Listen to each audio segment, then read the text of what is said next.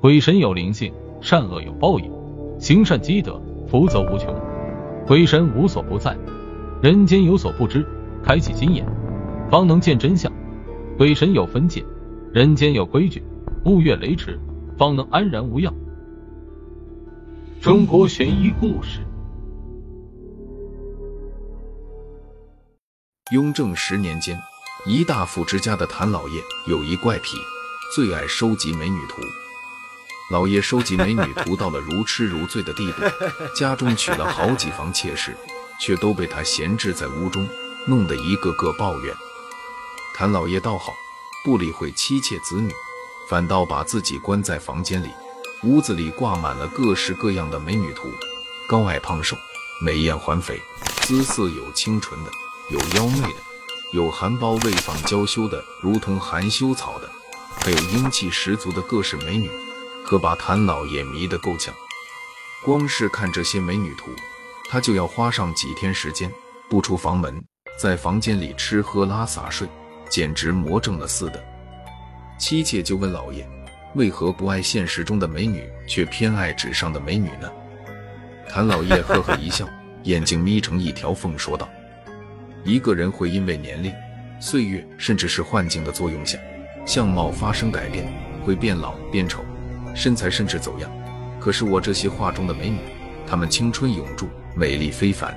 而这些画中的美女，全都是美女倾城一刻。哈哈，不跟你们说了，你们怎么会懂？谭老爷说罢，又钻回屋子，继续看他的美女图了。谭老爷的原配刘氏是家中大夫人，发生这样的时候，妾室们纷纷来大夫人这里诉苦，无奈大夫人也拿老爷没有办法。一日，大夫人出门散心，走到繁华的街头上，看到有一贩子正在贩卖一只狐狸。狐狸被关在铁笼子里，可怜巴巴地把身子蜷缩成一团，腿部鲜血淋淋，好像还受伤了，而且双眼水汪汪的，好像哭过。贩子见大夫人的衣着打扮，就知道是大富之家，便开始说道：“夫人。”这只狐狸是小人从大黑山里打到的。你再看这狐狸的毛皮，油光水滑，若是做成围脖围在夫人身上，一定能抵御寒冷的。你看这天马山就要冷了，待夫人不如。贩子的话未完，大夫人吩咐下人买下，并且把狐狸送回了家。大夫人把狐狸买下后，亲自给狐狸治疗腿伤，撒药包扎。每天对着狐狸自言自语说：“小狐狸，以后你可不要这么傻了，再被人抓到了，还好你碰见夫人我，要是其他人，一定会把你皮给剥下来。”大夫人养了狐狸一段时间，每天对着狐狸自说自话，不经意间竟然把谭老爷痴迷美女图的事说给了狐狸听。当然，说者无意，听者有心，又何况是一只修炼成精的狐狸？过了一段时日，大夫人见狐狸的腿伤好了，便把狐狸放到郊外，并且冲着他摆手道：“小家伙，去吧，去吧，以后不要回来了。”狐狸被大夫人放走后，日子还是这样一天一天过。谭老爷依然痴迷于美女图，家人也拿他没有办法。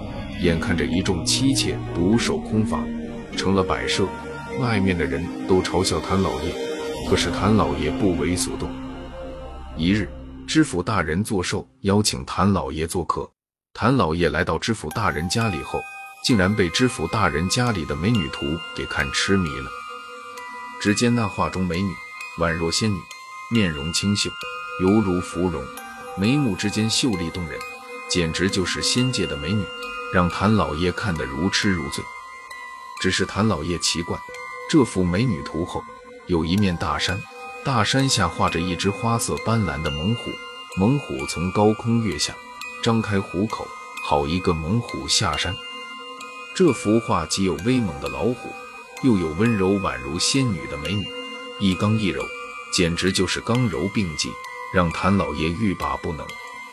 知府大人看谭老爷看得如痴如醉，哈哈笑道：“既然喜欢这幅画，就送给你了。”君子不能夺人所好，谭老爷故作推迟，想要看知府大人的反应。果然，知府大人坚持要送给他，谭老爷自然欣然接受。知府大人大寿过后，谭老爷把这幅画带回房间好生研究，竟然又好几天没吃饭了。不过这次丫鬟突然发觉不对劲，赶紧找到大夫人，说道：“大夫人，不好了，不好了！我昨天送给老爷的饭，他米粒未进，你要不要去看看？要知道这谭老爷虽然吃米。”可是饭也要吃的。大夫人听完丫鬟的话，亲自去了书房一看，谭老爷竟然凭空消失在屋子里，而屋子里只剩下满屋子美女图，而那幅猛虎下山美女图最为明显，摆放在书桌上，只是美女图上竟然沾有一小撮火红的毛发。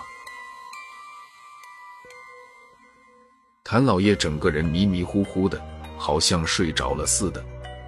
等他醒来后，竟然在郊外。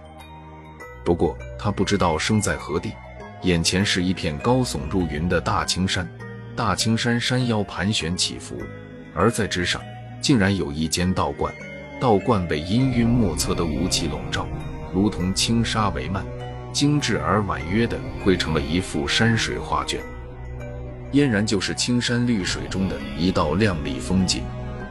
谭老爷来到郊外，心情大好。向着大山之中的道观而去。进入道观后，道观的小弟子主动邀请谭老爷进去。谭老爷交了一些香火钱，和道观的师傅打过招呼后，便决定在道观住下。然后天刚刚擦黑下来，道观的小弟子在神色慌张地来到了谭老爷的房间，说道：“这位道友，晚上的时候千万不要出来乱逛。”否则会发生恐怖的事，切记切记啊！越是这样说，谭老爷心里就越好奇，他偏偏要出去看看。夜深了，谭老爷偷偷地溜了出去，在道观里里里外外都逛了一圈，也没觉得不妥。最后他走进道观的偏房，轻轻推开房门，竟然在屋子里发现一幅美女图。怪不得小弟子再不让他出来。原来这房间里还藏了这么好看的美女图。这幅美女图最为特别，美女只有一个窈窕的背影，肩头微露。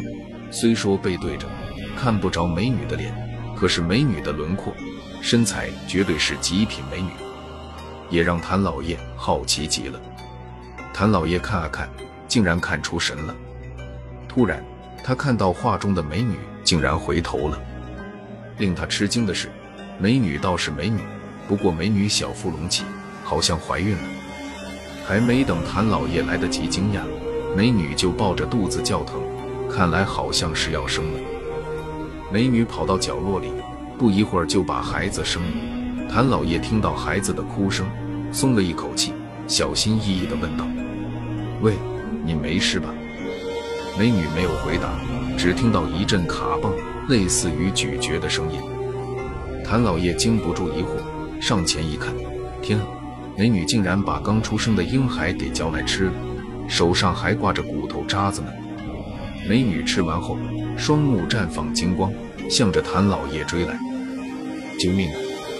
谭老爷到处躲避，大叫救命，到处躲藏，就这样跑了一整晚，直到天亮，他才躲过一劫。天亮的时候，小弟子指责谭老爷道：“这都怪你！”你知道那女人是什么吗？她前世是一只花斑虎，被活活饿死，死后变成了鬼母。奈何她是个吃货，如今她看中了你，你就等死吧。谭老爷后悔没听小弟子的话，如今小弟子也不愿意帮他了。招惹鬼母后，谭老爷赶紧下山，准备回家去。可是下山后，他竟然找不到回家的路了。无奈之下。只好找一个破屋住下，暂时栖身，等再向前走一段路程，遇到行人，问一问，应该就能回家了。这晚上，谭老爷不敢深睡，生怕鬼母来把他吃了，就这样硬撑了一个晚上，直到早上的时候才入睡了。大概十点多的时候，谭老爷醒了，不过醒来后，他觉得身体疼痛不已，他朝下一看，已经哑然失声。他的下半身竟然被鬼母吃得一干二净，那鬼母电眼血蛇把他的肠子一节一节从身上拉下来，谭老爷吓得一声大吼。